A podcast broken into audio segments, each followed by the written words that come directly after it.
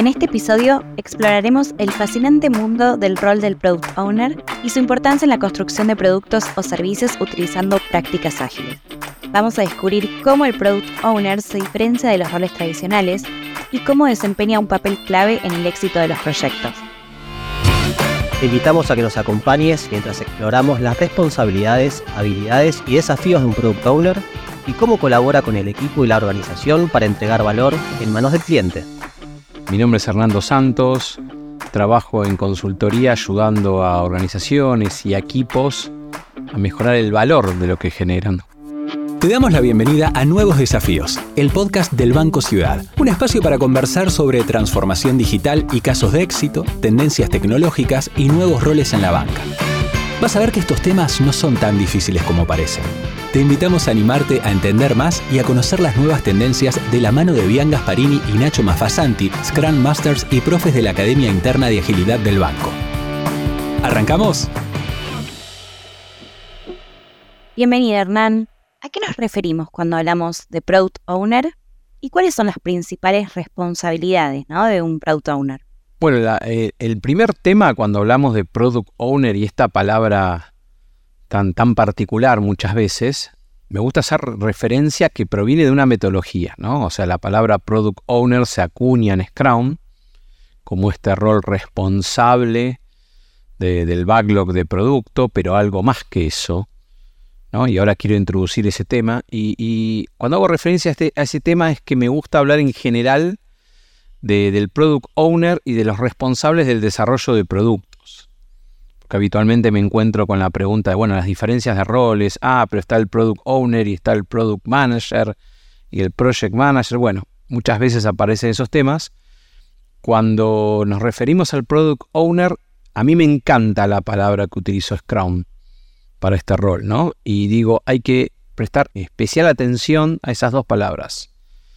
Dueño, esto de owner, dueño, que es una palabra para mí muy significativo, muy significativa, y eh, producto, ¿no? Producto. ¿Y por qué digo son palabras significativas? Primero porque como dueño, altamente responsable de ese producto.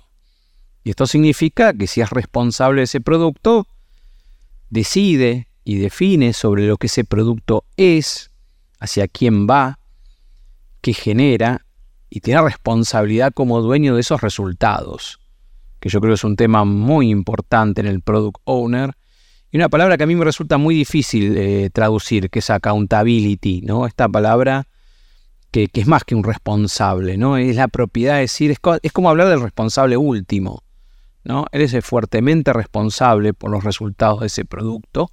Product Owner, este rol tan valioso, tan importante, que se adueña de un producto y de sus resultados.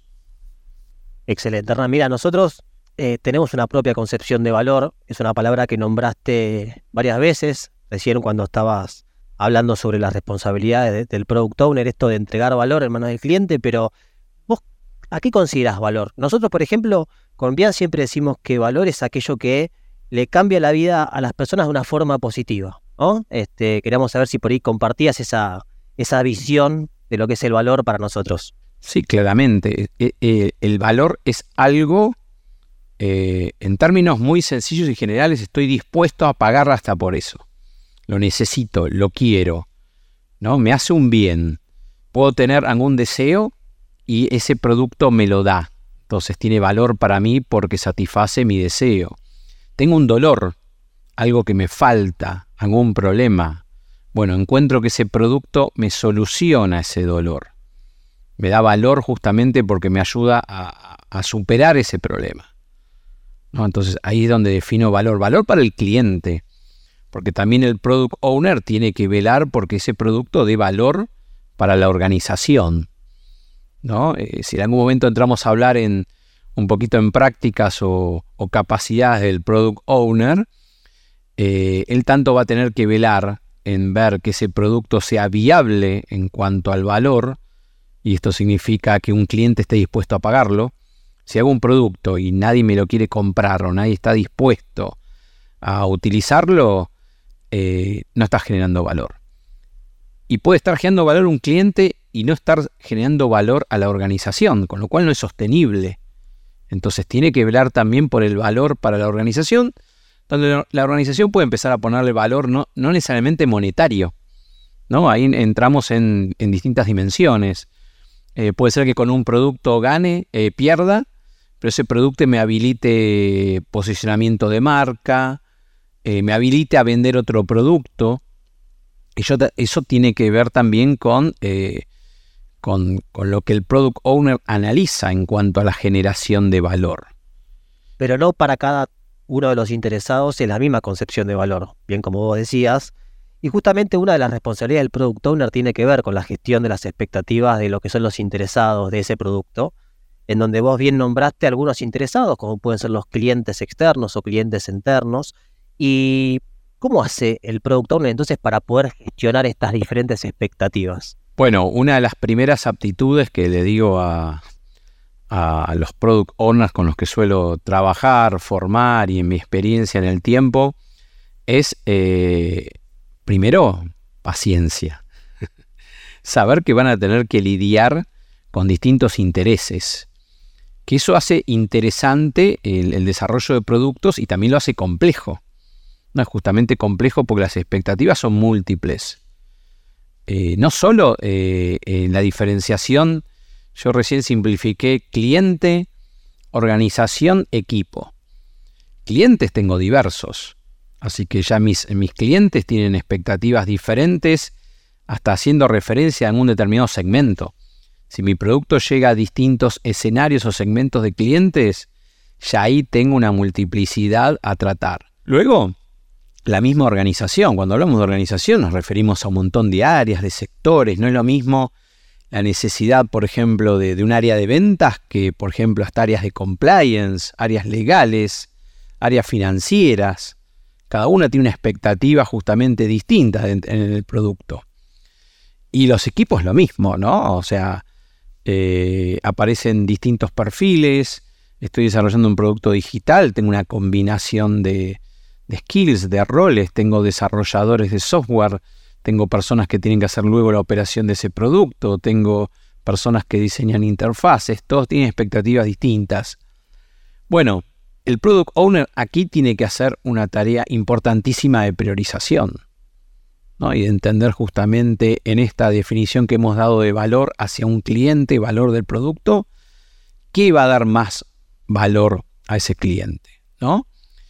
Y acá aparece un tema de decisión también muy fuerte, ¿no? Él tiene que tener la personalidad y el carácter suficiente para sostener decisiones basadas también en datos y en información, ¿no? O sea, y hablando de habilidades, así como decimos, bueno, tendrá que tener una inteligencia emocional de la paciencia, habilidades técnicas de negociación, gestión de datos para justificar sus decisiones. Este último punto a mí me parece muy importante porque no es simplemente una corazonada. ¿no? Tiene que justificar sus decisiones de tanto cómo genera valor para el cliente, cómo le va a generar valor a la organización y justamente poder sostener esas decisiones, ¿no? entender en qué están basadas, en qué datos basa esas decisiones, que también lo lleva a una competencia que es importantísima, que es conocimiento del cliente y del mercado. El product owner tiene que entender su producto, dónde se inserta, qué oportunidades tiene, cómo está el mercado, cómo está la competencia. Pero no, no, te decía que también tiene que estar inmerso en una cultura de la organización la cual le permita experimentar, porque muchas de las decisiones, si bien no son corazonadas, son tomadas con información suficientemente buena como para poder experimentar y tomar una decisión, ¿no? Porque al contrario de la gestión de proyectos tradicionales en donde uno evalúa o tiene un tiempo de planificación mucho más grande que lo que son los marcos de trabajos o prácticas ágiles, el product owner tiene que tomar una decisión en corto plazo, pero cortísimo plazo, ¿no? Estamos hablando de semanas. Y entonces Aquí entra en juego también la cultura o la organización, la cual le tiene que poder permitir experimentar a través de una decisión tomada en poco tiempo. Sí, debemos arrancar por la, propia mentalidad del product owner, ¿no? Esto que comentás requiere de un product owner con un mindset ágil importante, ¿no? O este mindset de experimentación, ¿no? Este mindset que justamente, como decimos en agilidad, tengo una hipótesis, no tengo certeza sobre la misma, entonces la voy a inspeccionar. Voy a probar realmente si es el resultado que considero y si no lo es, adapto. No hago algo diferente. Porque, a ver, puedo tener la mejor recolección de data que creo, puedo sostener unos análisis hermosos en PowerPoint, Excel o la herramienta que utilice, pero luego el cliente no la compra, el cliente no la usa, el cliente no la paga, no obtengo el retorno esperado.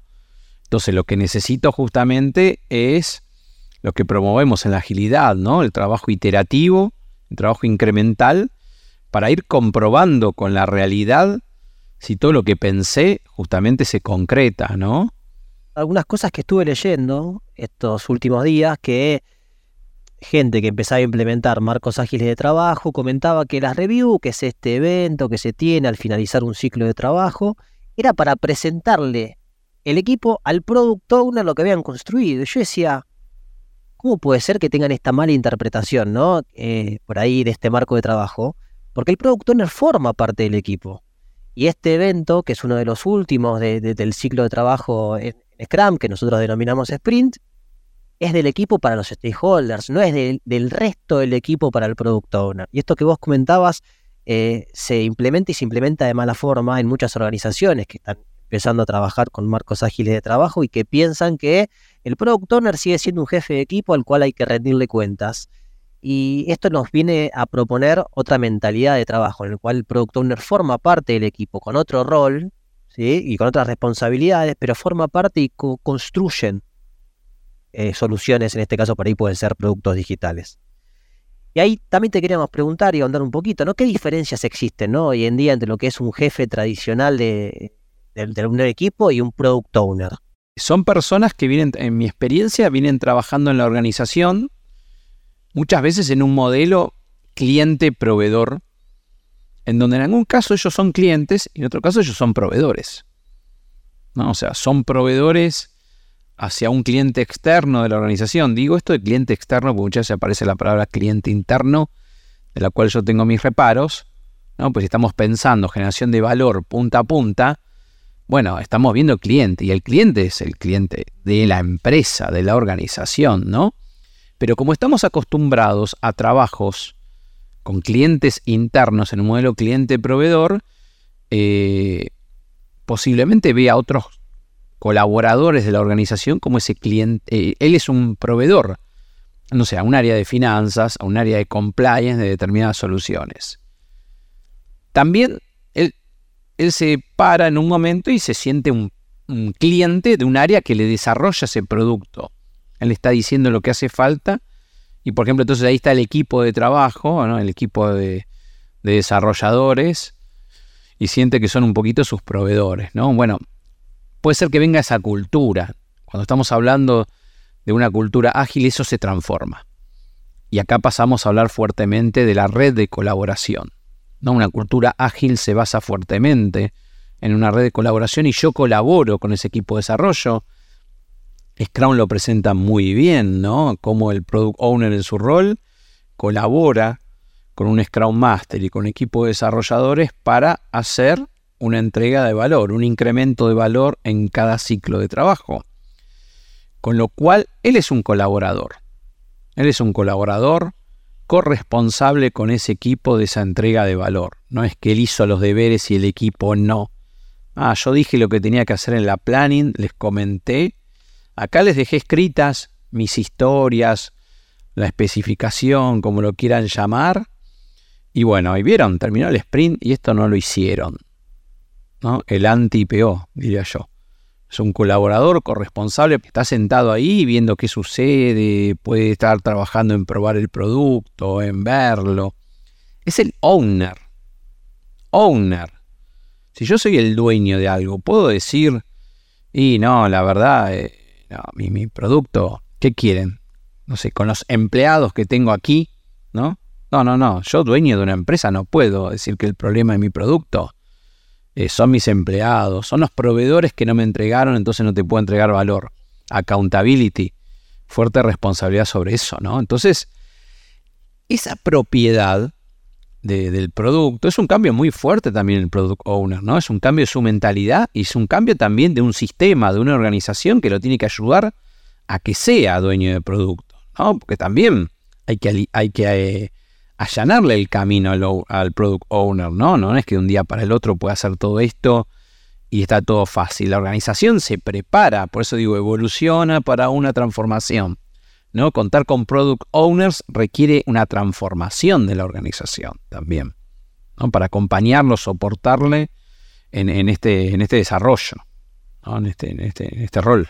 Y con todo esto que mencionás, ¿cómo conviven ¿no? estos roles de, que mencionaste al principio de project manager, product manager, ¿Qué diferencias tienen con el Product Owner y cómo pueden convivir en esta, en esta organización? Para mí la distinción muy fuerte es con el concepto de Project Manager. Primero por esta orientación a proyecto. ¿no? De vuelta, un proyecto es algo que se inicia y termina. Un producto tiene de alguna forma una idea de horizonte, no un proyecto. Eh, no estoy queriendo decir que se establecen fechas al inicio y luego se tienen que cumplir esas fechas para nada eso, ¿eh? eso eh, quemado, ¿no? Lo que estoy queriendo decir es que tiene un horizonte de tiempo. No, uno imagina que un proyecto tiene un inicio y tiene un fin. Un producto no. Un producto claramente tiene un nacimiento, pero se va desarrollando y va creciendo, ¿no? Digo, hay un desarrollo orgánico de un producto, ¿no? Vamos viendo qué hace falta, se desarrolla, va respondiendo a distintas necesidades y realmente se termina, muere, desaparece cuando ya eh, perdió valor. Esto que hemos hablado tanto de valor. Bueno, se acabó el valor del producto, no lo sostengo más. Con lo cual hay un cambio aquí de mentalidad. También el tema de la propiedad. ¿no? Muchas veces este, este, product, eh, este project manager está orientado a entregar un resultado a alguien. Y no necesariamente muchas veces era ese cliente, ¿no? Eh, muchas veces teníamos project managers alejados de ese cliente al que le entregaba valor. ¿no? Era como que hacían algo para entregarle a alguien que a la vez entregaba ese valor a otro, muchas veces. Eh, acá hay una responsabilidad por los resultados, muy fuerte. Yo puedo decir que terminé un proyecto, que lo entregué, y no sé, una funcionalidad instalada, sé, un edificio abierto, pero después, ¿cuál era el valor? Y bueno, el valor es que los clientes lo compraran, que el edificio fuera usado, que la gente lo elogiara. Entonces, eh, eso significa que la evaluación de mi resultado eh, está más allá de esa entrega que imagino de proyecto, ¿no? Entonces, esa es una diferencia muy importante, ¿no? Yo como product owner soy responsable por los resultados que genera mi producto, no por tener un producto en una góndola. Llegué con el producto a la góndola y, bueno, pero y si no lo compraron no tiene valor. Bueno, justamente eso te, te queríamos preguntar, ¿no? ¿Cómo, podemos bajar el concepto de valor y resultados a tierra, ¿no? Por ahí teniendo en cuenta algún ejemplo de algún producto digital que las personas que nos están escuchando puedan entender y puedan palpar, ¿no? ¿A qué nos referimos cuando hablamos de valor y a qué nos referimos cuando hablamos de resultados? Por ahí transponerlo con un ejemplo un poco más práctico de alguna aplicación digital y demás. Sí, un montón. O sea, el resultado es muy concreto. Eh, es más, eh, la mayoría de las veces el resultado para mí es numérico determina, numérico de distintos tipos de variables, ¿no? Pero por ejemplo, eh, estoy buscando, no sé, generar cierto ingreso a la organización, el valor propio. Bueno, ¿qué estamos ganando con este producto? Eh, llega un cliente, eh, ¿qué, estamos vendiendo? ¿no? Luego podemos entender si la medición es resultado bruto, neto, pero bueno, estoy buscando un ingreso, ¿no? tiene un costo, con lo cual también tengo que entender sus costos para poder calcular su ganancia. Estoy llegando a un cliente. Bueno, ¿cuál es la evaluación de ese cliente, ese producto? La puedo medir por nivel de ventas, la puedo medir por market share, ¿no? la puedo eh, medir por hasta apreciación, hasta una apreciación cualitativa, yo dije, el resultado es muy fuerte, una evaluación cualitativa se puede transformar en determinado número, ¿no? la famosa evaluación NPS. ¿Usted recomendaría este producto, recomendaría esta organización a otro? Bueno, le terminamos poniendo un número, le terminamos poniendo un objetivo. ¿no? Entonces, eh, este es un trabajo que para mí el product owner lo tiene que llevar adelante y genera claridad a los equipos. Porque justamente como estamos colaborando con los equipos en generar valor, lo que tiene que tener el equipo es cómo se genera el valor, cómo se concreta ese valor. Porque así también ellos van a poder participar generando ideas una vez que entiende qué genera valor. Excelente, Hernán. Bueno, muchísimas gracias por haber venido. La verdad que un gusto haberte escuchado. Bueno, muchas gracias. Eh, espero que esto les sea de utilidad. Es simplemente transmisión de experiencias. Y fuertemente comentarles de que se hace camino, se hacen product owner al andar, ¿no? Eh, no, no es algo sencillo, no es una receta, no es una píldora. Denme las 15 píldoras de product owner y me transformo en product owner en dos semanas. No. No, es todo un camino, es un aprendizaje y, y es construcción, pero hiper interesante e hiper necesaria. Esto fue todo por este episodio. Esperamos que el contenido te haya sido útil. Si querés saber más sobre lo que escuchaste hoy, te invitamos a seguir Nuevos Desafíos, el podcast del Banco Ciudad en Spotify. Hasta el próximo episodio.